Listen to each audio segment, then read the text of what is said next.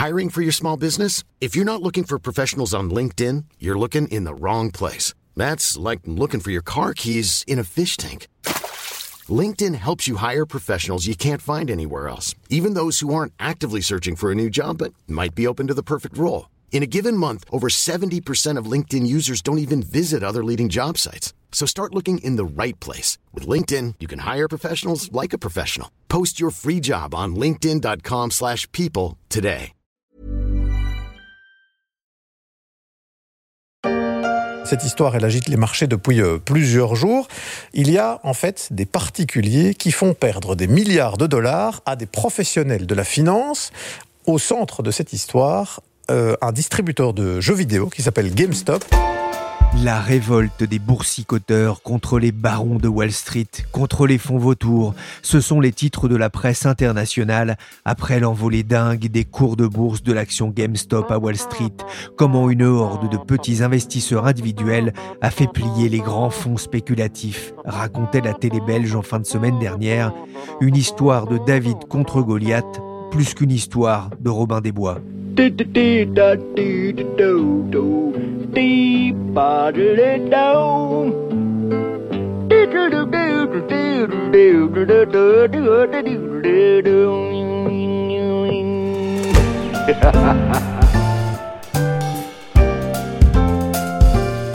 Je suis Pierrick Fay, vous écoutez La Story, le podcast d'actualité des échos, et on va essayer de comprendre ce que l'affaire GameStop va changer pour la bourse.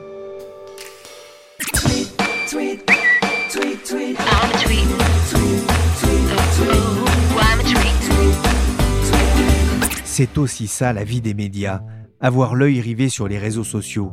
Jeudi dernier sur mon fil Twitter, les tendances du jour étaient claires. En tête de gondole, GameStop, suivi de Tesla, de Robinhood et de Reddit. Juste devant, hashtag je me confinerai. GameStop et Reddit, à ce moment de l'après-midi, avaient déjà généré plus d'un million de tweets. Je me suis pincé, j'ai regardé si Trump n'avait pas dit un mot dessus, une habitude vieille de 4 ans sur les marchés. Non, GameStop est devenu la nouvelle star de la bourse américaine en à peine quelques jours, devenant même un temps la plus grosse valeur de l'indice Russell 2000, un indice de Wall Street qui accueille les valeurs dites moyennes, un déferlement incroyable pour une action passée en moins d'un mois de 17,25$ à près de 500 dollars, soit un bond de plus de 1800%, car GameStop se retrouve au centre d'une formidable bataille entre une coalition d'investisseurs individuels et quelques-uns des fonds spéculatifs les plus puissants de la planète. Depuis le 21 janvier, suivre le cours de bourse de GameStop donne le tournis, avec des gains qui oscillent entre 127 et 300 et des pertes qui peuvent atteindre 25%, comme ce fut le cas jeudi dernier, avec au cours de chaque séance des hauts et des bas à faire grimper la fréquence cardiaque. Un seul exemple, le 28 janvier, l'action a ouvert à 263 dollars, a connu un plus haut à 492 dollars et un plus bas à 126 dollars. Il y avait de quoi y laisser des plumes. Mais qui est ce GameStop dont la planète boursière s'est emparée? C'est un distributeur de jeux vidéo texan. On connaît bien en France sa filiale Micromania rachetée en 2008 et au départ de l'histoire qui nous occupe, la société a été la cible de hedge funds, des fonds spéculatifs qui font souvent la pluie et le beau temps sur les marchés. D'abord, on va essayer de comprendre pourquoi certains investisseurs, ces hedge funds, se sont mis à miser contre GameStop en bourse. Les hedge funds, en fait, ils ont parié à la baisse sur GameStop parce que le modèle économique de la boîte est assez compliqué en ce moment. Bastien Bouchot est journaliste au service marché des échos. C'est un distributeur de consoles, de jeux vidéo, de produits dérivés et qui a beaucoup de boutiques physiques. Ils en ont plus de 5000 dans le monde. Et c'est pas ce qui marche le mieux en ce moment avec le développement du e-commerce, d'Amazon. Il y a le, il y a Steam sur les, les jeux vidéo euh, qui permettent de dématérialiser les jeux. Donc ils ont eu beaucoup de mal, en fait, ces dernières années et ça a plutôt bien marché pour les fonds spéculatifs qui ont parié à la baisse dessus puisque la, boîte a perdu plus de 90% de sa valeur entre début 2014 et euh, début avril 2020. Alors comment est-ce qu'ils ont fait pour spéculer contre cette entreprise? Les fonds spéculatifs, pour parier à la baisse, ce qu'ils font, c'est qu'ils empruntent à quelqu'un qui possède l'action. Euh, donc ils empruntent une action GameStop à quelqu'un qui est déjà actionnaire. Ils la vendent et ensuite, ils espèrent que le cours baisse avant qu'ils aient à rendre l'action. Et quand ils doivent racheter l'action pour la rendre, s'ils payent moins cher que le prix auquel ils l'ont vendue à la base, ils récoltent la différence. C'est vrai qu'en décembre dernier, le groupe avait déçu les attentes des analystes avec une chute de 30% de son chiffre d'affaires et de nouvelles pertes trimestrielles. En 2018, il avait aussi perdu plus de 600 millions de dollars, une santé fragile qui a poussé ses fonds à miser contre GameStop au point que le montant des ventes à découvert dépassait largement la valeur des actions disponibles sur le marché, ce qu'on appelle le flottant. Forcément, ça pèse sur le cours de l'action. Et pourtant, tout va basculer le 25 janvier. L'action, dont le cours avait déjà doublé depuis le début de l'année à un peu plus de 40 euros, va s'envoler de 127% en une seule séance, avec des volumes 30 fois plus importants que d'habitude. Et on n'avait encore rien vu. Le 27 janvier, l'action s'envole de 300% stupéfiant, même pour la chaîne CNN. The internet takes on Wall Street. This story is stunning. The stock price for GameStop, which is a retail video game store, has been surging more than 600 que s'est-il passé, Bastien? C'est assez incroyable ce qui s'est passé. C'est des particuliers qui investissent en bourse, qui sont mis à acheter l'action en masse. Euh, ils l'ont fait. Euh, il y en a beaucoup, beaucoup qui sont venus euh, sur le marché. Et comme les actions étaient déjà beaucoup empruntées pour être revendues par les vendeurs à découvert, ils ont pu faire monter le prix comme ça assez rapidement. Il y avait plus d'acheteurs que de vendeurs. C'est le principe des marchés. plus il y a d'acheteurs, moins il y a de vendeurs, plus le prix monte. Et donc ils ont été tellement nombreux à vouloir euh, acheter à ce moment-là euh, les actions GameStop qu'ils ont pu faire monter le prix euh, de très rapidement, en quelques heures, durant ces journées-là. Comment est-ce qu'ils ont mis au point cette contre-attaque? Bah, Ils se sont retrouvés sur le forum Reddit, qui est un site américain qui est très populaire auprès des jeunes, et plus particulièrement sur un sous-forum qui s'appelle Wall Street Bets, où depuis des années, en fait, il y a des particuliers qui s'échangent des, bons plans pour investir en bourse. Et ça fait plusieurs mois qu'il y avait quelques utilisateurs qui défendaient GameStop, qui expliquaient qu'il y avait un vrai euh, pari à faire dessus, euh, des perspectives qui pouvaient s'améliorer euh, à terme grâce à un changement de business model ou l'implication de, nouveaux acteurs. Ça restait quelque chose qui n'était pas forcément euh, très populaire, mais euh, comme le prix a commencé à monter en fin d'année dernière et en, tout début d'année, il y a eu de plus en plus de gens qui sont venus. Et ensuite, ils ont vu qu'il y avait une opportunité aussi de prendre à revers les, fonds qui vendent à découvert, parce que s'ils achetaient beaucoup d'actions et qu'ils les conservaient, qu'ils refusaient de les prêter, qu'ils refusaient de les vendre, les vendeurs à découvert risquaient de se retrouver coincés, du coup contraints d'acheter des actions pour euh, se couvrir, pour rembourser les personnes auxquelles ils ont emprunté ces actions et faire monter d'autant plus le cours. On a une idée de leur nombre? Alors sur euh, le forum euh, Wall Street Bet de Reddit, ils étaient un peu plus de 2 millions en début de semaine et avec euh, le coup de projecteur qui a été mis sur le forum avec avec toute cette histoire, ils sont plus de près de 6 millions désormais. Donc il y a une grosse croissance du, du forum. Vous l'avez un peu expliqué, mais pour qu'on comprenne bien pourquoi l'action s'est envolée, alors que les fonds spéculatifs qui pariaient contre GameStop, eh bien, ce sont des gros fonds avec énormément de moyens ils sont censés être bien plus riches que ceux qui soutenaient euh, le distributeur. C'est pour ça qu'ils ont été revers et ils s'y attendaient absolument pas. C'est eux qui ont les poches profondes habituellement. Mais euh, cette fois-ci, il y a eu un cocktail un peu particulier qui a fait que les, particuliers ont pu s'attaquer euh, à ces géants de la finance. Déjà, ils ont bénéficié de... Aux États-Unis, les Américains ont tous reçu des chèques de la part du gouvernement pour aider à la relance de l'économie face à l'épidémie du Covid. Donc début janvier, tous les Américains ont reçu encore 600 dollars. Et à côté de ça, il y a eu euh, depuis plusieurs années le développement de, plateformes de trading euh, à très bas coût comme Robinhood qui permettent d'investir en bourse sans, frais de commission et en plus qui leur permettent d'utiliser des, produits dérivés comme les options ou les euh, des, actions fractionnées qui permettent d'investir sans forcément payer à plein pot le, le prix de l'action. Oui, c'est qu'une option, ça vous permet d'acheter allez, on va dire à, 10 euros euh, ou pour 10 euros ou 20, 20 euros, une action qui, qui en vaudrait 500 par exemple. Hein. Ouais, c'est un peu plus compliqué parce qu'on n'achète pas directement l'action, on achète le droit d'acheter l'action à un moment donné. Mais effectivement, ça coûte très peu cher par rapport au prix de l'action elle-même. Ça peut être quelques centimes même une option. Et ensuite, elle gagne en valeur si jamais le prix de l'action monte avant qu'elle arrive à maturité. Donc c'est des mécaniques qui permettent de parier sur une hausse de prix sans acheter euh, à plein pot l'action. Et vous m'avez ruiné oh ça a coûté cher aux vendeurs à découvert? Ça a coûté très cher parce qu'ils n'étaient pas prêts à faire face à un tel phénomène. Il y en a un au moins qui a dû faire appel euh, à des investisseurs pour lui sauver la peau, en fait. Et au total, il y a des cabinets d'études qui estiment à plusieurs dizaines de milliards les, pertes chez les vendeurs à découvert. Pas uniquement liées à GameStop, parce que euh, GameStop en tant que tel a fait perdre pas mal d'argent, mais en fait, les, hedge funds qui vendent à découvert ont été pris de revers plus largement sur l'ensemble du marché. Il y a eu une embellie des titres les plus shortés, les plus ciblés par ces acteurs, euh, et donc ils sont retrouvés pris à revers sur beaucoup de paris en fait. Ils ont perdu beaucoup sur beaucoup de paris et ça s'est accumulé ces derniers temps. Parce qu'il faut bien comprendre effectivement, c'est que ces investisseurs, ces particuliers qui sont venus euh, en bourse, qui ont profité euh, de l'argent de, de l'argent de, chèque euh, du budget américain, ils sont, ils ne se sont pas seulement intéressés au, au dossier GameStop, c'est ça? Il y a d'autres coûts boursiers de ce type? Oui, on a eu beaucoup. par exemple, il y a AMC c'est une chaîne de, cinéma aux États-Unis, donc qui a été particulièrement touchée par la crise du coronavirus, qui ne peut pas ouvrir dans la plupart de ses lieux d'ailleurs euh, encore aujourd'hui, et qui a explosé en bourse euh, depuis le début de l'année parce qu'il y a eu un intérêt particulier des traders euh, de ce forum qui ont décidé d'y aller en masse dessus, et ça lui a permis de, de gagner beaucoup. Et il y en a, il y en a plusieurs dizaines en fait de titres comme ça qui ont connu des hausses spectaculaires alors qu'ils ne sont pas dans des situations économiques qui expliquent en fait cet intérêt. Le peuple n'avait plus d'espoir, moral à zéro. Si tu tirais du terroir, tu risquais les chapeaux. T'attendais le héros, mais il n'arrivait pas. Il cavalait Robin des Bois, te dis hey, hey. Robin Hood, un Robin des Bois, on sait, il volait les riches pour donner aux pauvres. Euh, alors là, on n'est pas tout à fait dans ce cas de figure parce qu'il y a quand même un enrichissement euh, euh, de ces investisseurs particuliers. Ils ont fait ça aussi pour l'argent. Ils ont gagné parfois beaucoup d'argent sur ce dossier.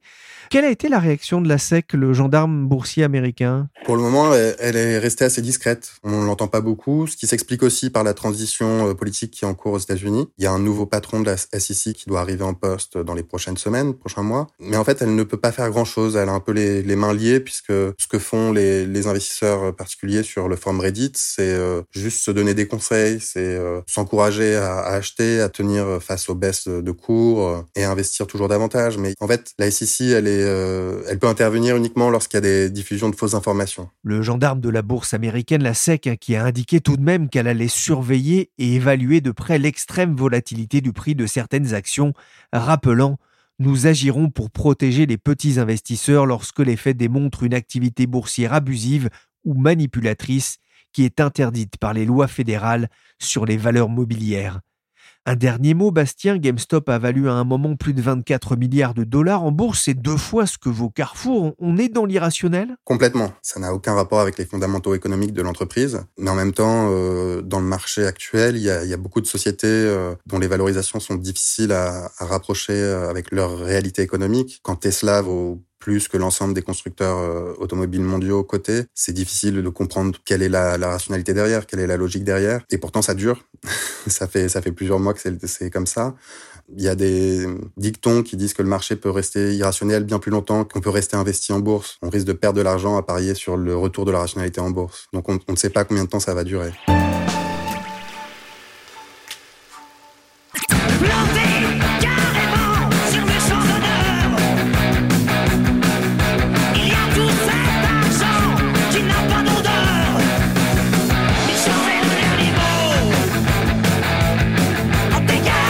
L'affaire a fait grand bruit dans l'océan des marchés financiers. Ce n'est pas tous les jours que de gros fonds spéculatifs prennent le bouillon en bourse. Sur Twitter, les gérants de fonds étaient nombreux à commenter.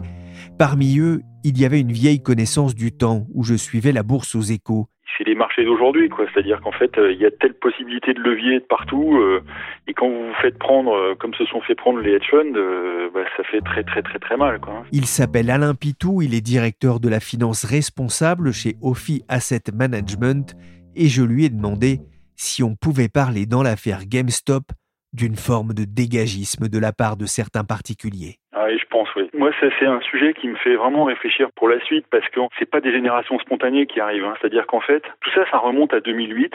Alors avec encore une fois tous les excès euh, dont sont capables les Américains. Et en 2008, on a bien vu que certains acteurs avaient euh, probablement profité de situations excessives et euh, quand ils ont été en difficulté, ont été euh, tendre la main pour être euh, sauvés par euh, qui l'a fait, de qui euh, les confrères, etc. Et ça a été très très mal vécu. C'est-à-dire qu'en fait, je pense que ça a généré un sentiment d'injustice qui perdure. C'est-à-dire qu'en fait, on a Wall Street contre Main Street, c'est-à-dire Wall Street contre le particulier qui lui ne bénéficie pas de ça. C'est-à-dire qu'en fait, à l'époque, beaucoup ont perdu leur maison et n'ont pas pu faire un bail-out, hein, n'ont pas pu faire un, appel à, un soutien financier. Ça a généré une frustration qui euh, n'est pas finie, qui peut-être d'ailleurs a un peu, euh, alors je exagère peut-être un petit peu, mais qui a peut-être aidé aussi euh, Donald Trump à être élu en 2016, hein, c'est-à-dire ce sentiment d'injustice, d'incompréhension de gens qui bénéficiaient de rentes de situation. Donc je pense que c'est quelque chose qui était très profondément ancré. Et puis là, en plus, apparemment, un des patrons des hedge funds qui était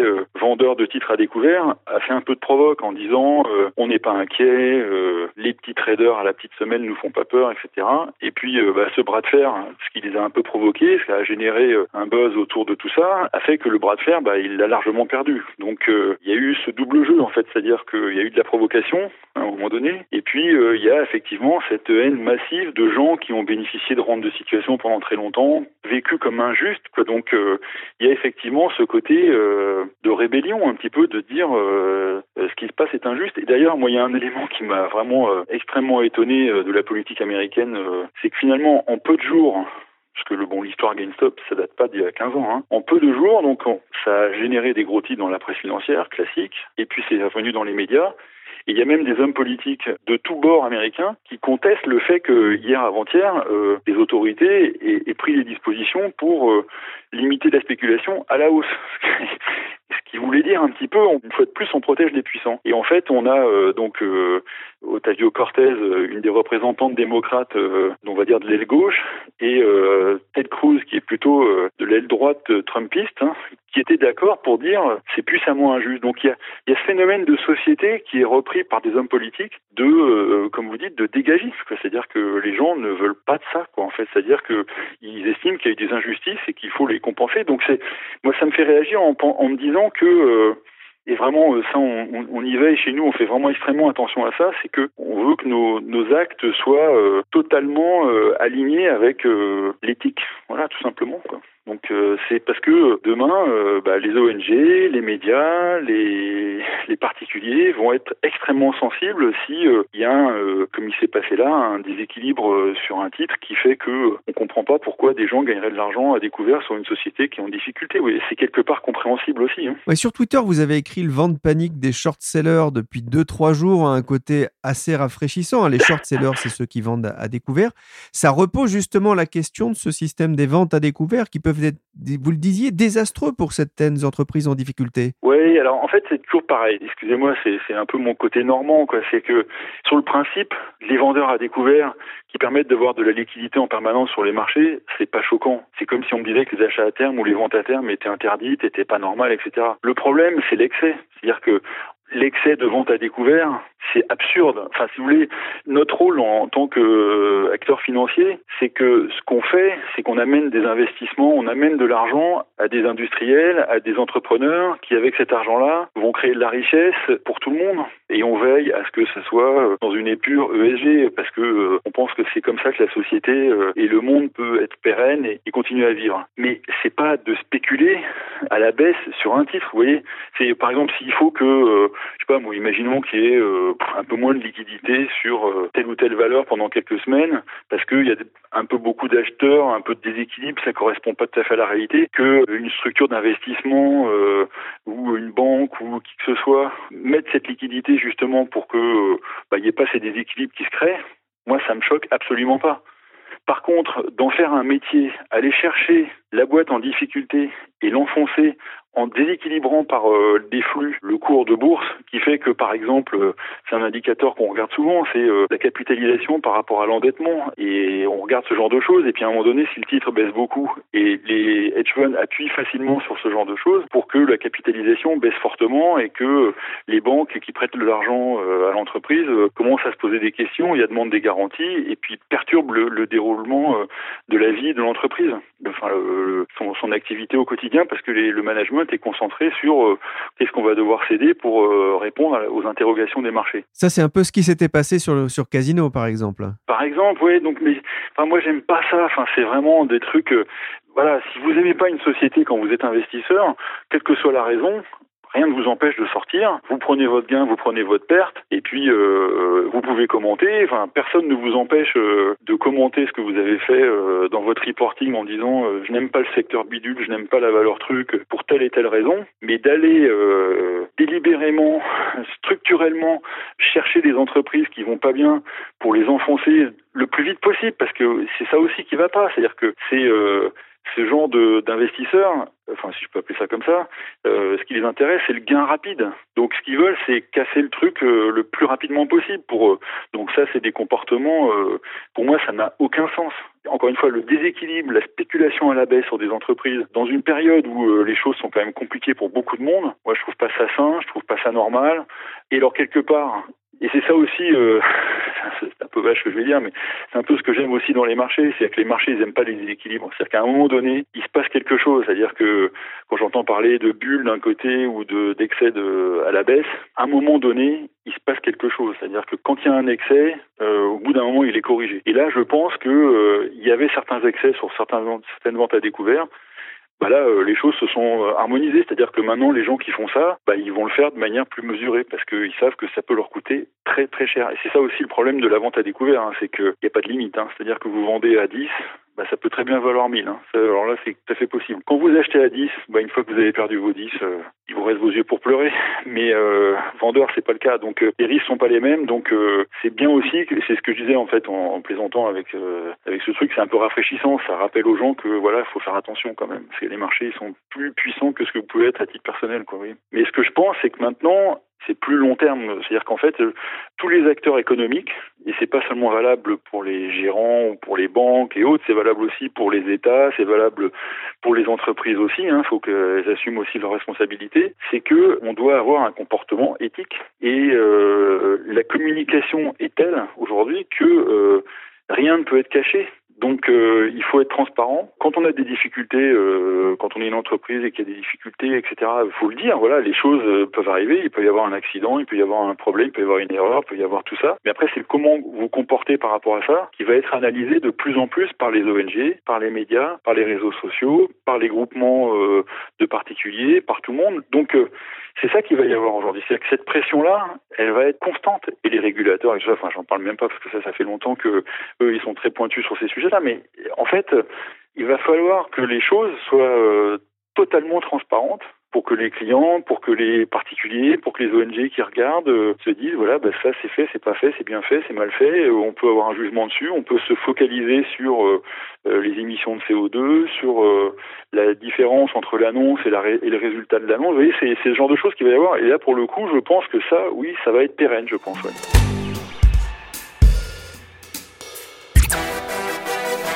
Vas-y dégage Revolution time Vas-y dégage Vas-y dégage La révolte des petits porteurs a coûté cher au hedge fund et elle a déjà eu un effet visible sur la société Citron Research, connue pour ses encouragements à la vente à découvert contre les entreprises qu'elle jugeait surévaluées, mal gérées ou basées sur des fraudes.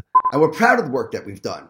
But now, after 20 years, we noticed something.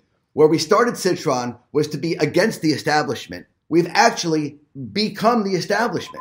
Il y a 20 ans, nous avons lancé Citron pour lutter contre l'establishment et nous sommes en réalité devenus partie intégrante de l'establishment. Dans une vidéo, Andrew Left, le fondateur de la société, a annoncé qu'il arrêtait la recherche sur la vente à découvert. Cela faisait 20 ans que Citron Research prodiguait ce genre de service.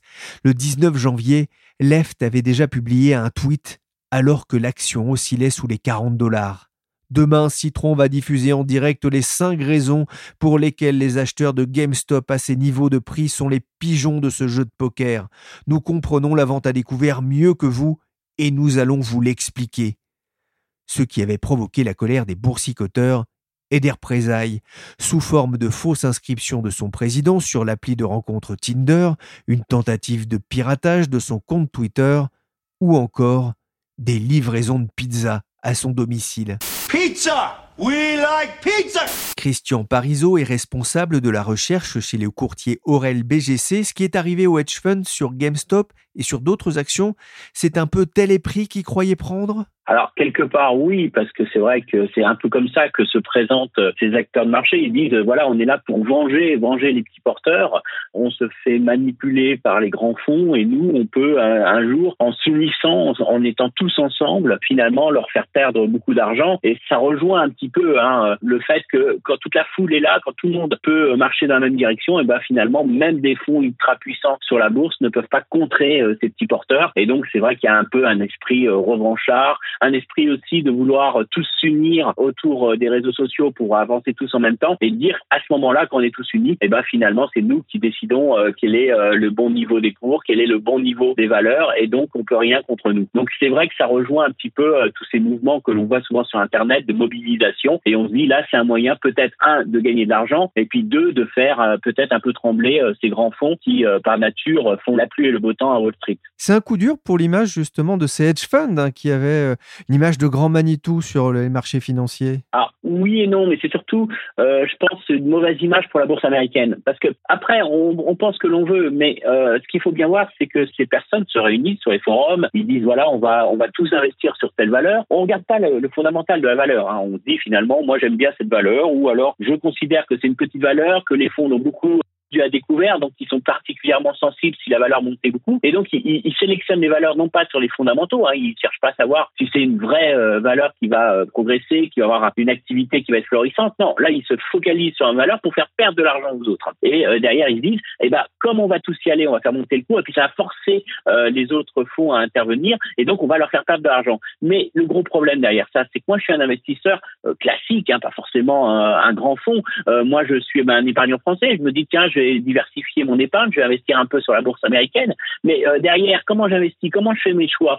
Si derrière, euh, la bourse américaine fluctue en fonction de euh, d'un forum qui se réunit pendant 10 minutes, si finalement il n'y a pas de fondamentaux, si la bonne performance d'une société en bourse ne reflète pas réellement sa santé économique, comment sélectionner une valeur? Comment diversifier mon portefeuille? Et donc finalement, ça donne une image de, loterie, hein, ça donne vraiment l'image de ce qu'on appelle la bourse casino, et ça donne pas du tout l'image de quelque chose Donc c'est là où il y a un danger d'image de marque, parce que euh, comment euh, euh, mettre votre épargne retraite, comment mettre votre épargne même pour les prochaines années sur un marché où c'est totalement de la loterie et il suffit qu'il y ait un forum qui se crée et on va complètement faire fluctuer votre épargne. Donc derrière ça, c'est pas forcément une belle image parce que la bourse, peut-être à court terme, on va dire que des fois il y a des exagérations, mais il y a quand même une idée derrière ça que c'est le reflet de l'économie réelle. Alors je sais qu'on pourra en discuter et beaucoup diront que c'est n'importe quoi, mais au moins on va dire qu'à moyen long terme, ça doit être le refléter l'économie réelle, refléter quand même le capital productif euh, des entreprises. Et quand vous investissez en bourse, vous achetez un petit morceau de la création de richesse qui est capable de réaliser l'entreprise. Donc voilà, là il y a un petit problème d'image de marque et surtout de volatilité, parce que derrière, naturellement, ça génère beaucoup de volatilité sur les marchés. Vous employez un terme surprenant euh, dans une euh, chronique, noise trader, les investisseurs qui font du bruit. Qu'est-ce qui les caractérise? Alors c'est là qu'on voit que c'est pas nouveau, parce qu'on a toujours l'impression, on dit c'est nouveau, les gens se réunissent, ils viennent sur le marché. Bah, la théorie financière, elle, a vu ça il y a 30 ans déjà, on en parlait déjà. Alors qu'est-ce que c'est? Alors d'une part, on considère en théorie classique, en théorie financière, que d'un côté, vous avez les investisseurs euh, qui sont rationnels. Alors dans le mot rationnel, on, entend que ce sont des investisseurs qui intègrent toute l'information connue sur une valeur, toutes les informations de l'entreprise, valorisent vraiment l'entreprise en fonction de sa valeur fondamentale, de l'estimation qu'ils ont de cette valeur. Et puis de l'autre, ce que nous disaient déjà à l'époque euh, les chercheurs, ils disaient attention, il y a, il y a ces gens-là qui sont bien informés, qui font des calculs, qui sont vraiment euh, à la recherche de la vraie valeur, de la bonne estimation de l'entreprise. Et puis à côté de ça, vous avez des gens qui vont perturber le marché. Alors c'est ce qu'on appelle les noise traders. Alors pourquoi? Parce qu'ils font du bruit. Ils font du bruit sur les prix. Hein. C'est-à-dire qu'ils vous floutent le signal prix parce que eux ils vont intervenir en fonction de n'importe quoi. Alors ça va être euh, en fonction d'un gourou, en fonction euh, du soleil, euh, en fonction de, tout et n'importe quoi. Et ces gens-là ils vont créer naturellement une déformation dans le prix parce que théoriquement, ce que nous dit la théorie économique et on peut en discuter naturellement, mais c'est qu'à un moment donné on a le, le prix de l'action qui doit refléter la valeur fondamentale de cette action. Et donc on ne doit pas diverger. Si on diverge, c'est ce qu'on appelle une bulle. Et donc cette théorie des les traders montrent que d'un seul coup, si on met des gens qui sont peut-être irrationnels, qui réagissent comme ça, ils vont arriver sur le marché. Déjà, ils vont prendre plus de risques parce qu'ils vont acheter, suracheter ou euh, sur d'autres éléments que les fondamentaux. Donc, ils sont prêts à, payer très cher de valeur alors que franchement, elle ne le vaut pas, mais c'est pas grave, euh, ils prendront beaucoup de risques. Et surtout, ce qui est important, c'est les conclusions de ces modèles-là. C'est que ces personnes qui arrivent, bah, d'une part, ils peuvent attirer les autres, parce que même les, les investisseurs entre guillemets rationnels, ils vont se dire, ah bah, finalement, ces gens-là, il faut monter le cours. Ah bah, je vais regarder ce qu'ils font et je vais réagir comme eux. Donc, du coup, ça alimente une sorte de bulle, et donc on s'aperçoit que finalement, ces nos traders, en faisant du bruit, ils peuvent justifier euh, le fait que le marché s'écarte de cette valeur fondamentale, Et ce qu'on observe aussi, c'est qu'il crée beaucoup de volatilité. Et ça, c'est une des conséquences, c'est-à-dire que non seulement il faut monter le marché, mais en plus, il génère beaucoup de volatilité. Et donc ça, c'est un bon indicateur. C'est-à-dire que si arrivé à un moment donné, si vous avez beaucoup d'investisseurs rationnels qui deviennent des noise traders ou qui suivent ces noise traders, et ben à partir de ce moment-là, vous allez créer une bulle. Et euh, à quoi on, reconnaît cette bulle euh, finalement euh, déraisonnable, c'est que vous allez peut-être voir Wall Street qui est au plus haut avec une très forte volatilité. Ça, c'est les deux conditions que ressortent de ces modélisations. Et donc dans ce cas-là, ben, ça se passe à un moment très mal parce que ces gens-là, ils prennent beaucoup de risques, ils, gagnent beaucoup d'argent à un moment donné, mais à un moment donné, en créant de la, volatilité, d'autres investisseurs ne viennent plus. Au bout d'un moment, ça s'essouffle parce qu'on dit, ben, c'est très risqué. Regardez, d'accord, on a gagné beaucoup d'argent, mais regardez la volatilité, vous pouvez tout perdre en deux jours. Donc à ce moment-là, cette peur de la volatilité fait qu'il y a des gens qui se retirent du marché et à ce moment-là, la bulle éclate. Donc c'est souvent, alors ce que nous dit la théorie économique, hein, et vous voyez, encore une fois, ça, date d'il y a 30 ans, c'est pas nouveau, mais ce que nous dit la théorie économique, c'est que ça se finit toujours très mal lorsque ces noise traders deviennent dominants sur un marché, parce qu'à terme, ça veut dire qu'on est sur un fin de cycle et qu'on va avoir sûrement une force de rappel et on appelle ça finalement l'éclatement de la bulle. Ouais, il y a un truc bizarre qui se passe. Ouais, bizarre. Ouais. Tout ça va mal finir, Cliff. Ça va mal finir.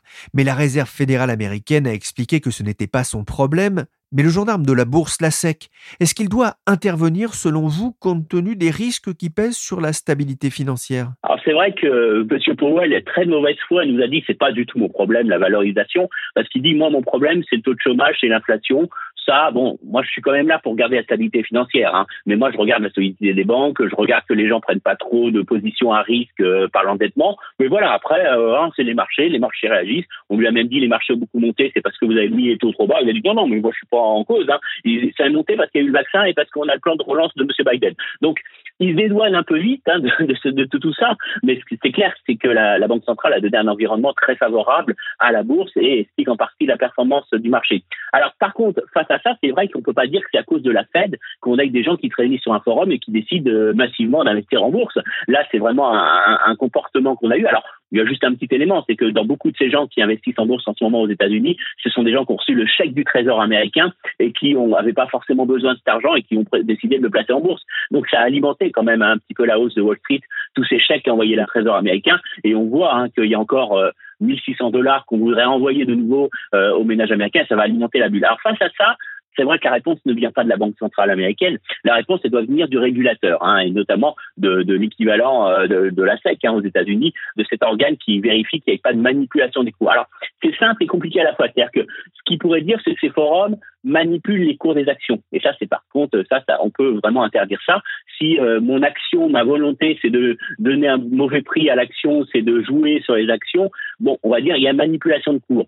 Maintenant, c'est quand même compliqué derrière de bloquer un forum. On voit bien dans les réseaux sociaux, c'est compliqué de fermer à un moment donné, euh, ça peut rouvrir autre part, et donc c'est quand même compliqué aujourd'hui de gérer ça. Et puis derrière, c'est quand même des milliers de petits porteurs. Si c'était un seul fonds qui manipulait un cours, ça serait plus simple. Hein. il suffirait de le sanctionner, lui mettre une amende et puis on n'en parle plus. Là, vous êtes face à des milliers de petits porteurs et donc c'est ce qui complexifie un petit peu l'aspect de la, de SEC. Hein. c'est comment euh, sanctionner des milliers de petits porteurs qui sont réunis autour d'un forum. Et puis encore une fois, si vous fermez le forum, il peut se rouvrir autre part. Donc euh, c'est vrai que ça va être compliqué pour eux de gérer ça, mais derrière, il faut aussi qu'ils gèrent. Euh, je pense qu'ils vont plus jouer sur les intermédiaires financiers, éviter peut-être ou imposer le fait que les petits porteurs aient des appels de marge beaucoup plus tôt, sécurisent plus leurs investissements, puissent pas faire de position à, fort levier. Donc ça passera plus par ça, mais sanctionner le forum parce que vous êtes réunis et qu'on a tous décidé ensemble d'investir sur la même valeur, c'est quand même un petit peu compliqué euh, pour les autorités aujourd'hui de gérer ça, mais c'est un vrai problème. Et on comprend pourquoi euh, aujourd'hui on pense que Madame Yellen, hein, la, presse américaine dit que Madame Yellen suit ça de très très près, parce que c'est un vrai problème de stabilité et d'image de marque pour les marchés, donc euh, ils prennent ça au sérieux, ça c'est certain. Merci Christian Parizeau de Aurel BGC et Alain Pitou d'OFI-AM. Merci aussi à Bastien Bouchot du service marché des échos pour cet éclairage sur la grande bataille boursière de ce début d'année. La story s'est terminée pour aujourd'hui. L'émission a été réalisée par Willy Gann, chargé de production et d'édition Michel Varnet. Vous pouvez nous suivre sur toutes les plateformes de téléchargement et de streaming de podcasts comme Podcast Addict, Apple Podcast, Castbox, AudioNow et bien sûr Deezer et Spotify. Pour l'actualité en temps réel, rendez-vous sur leséchos.fr.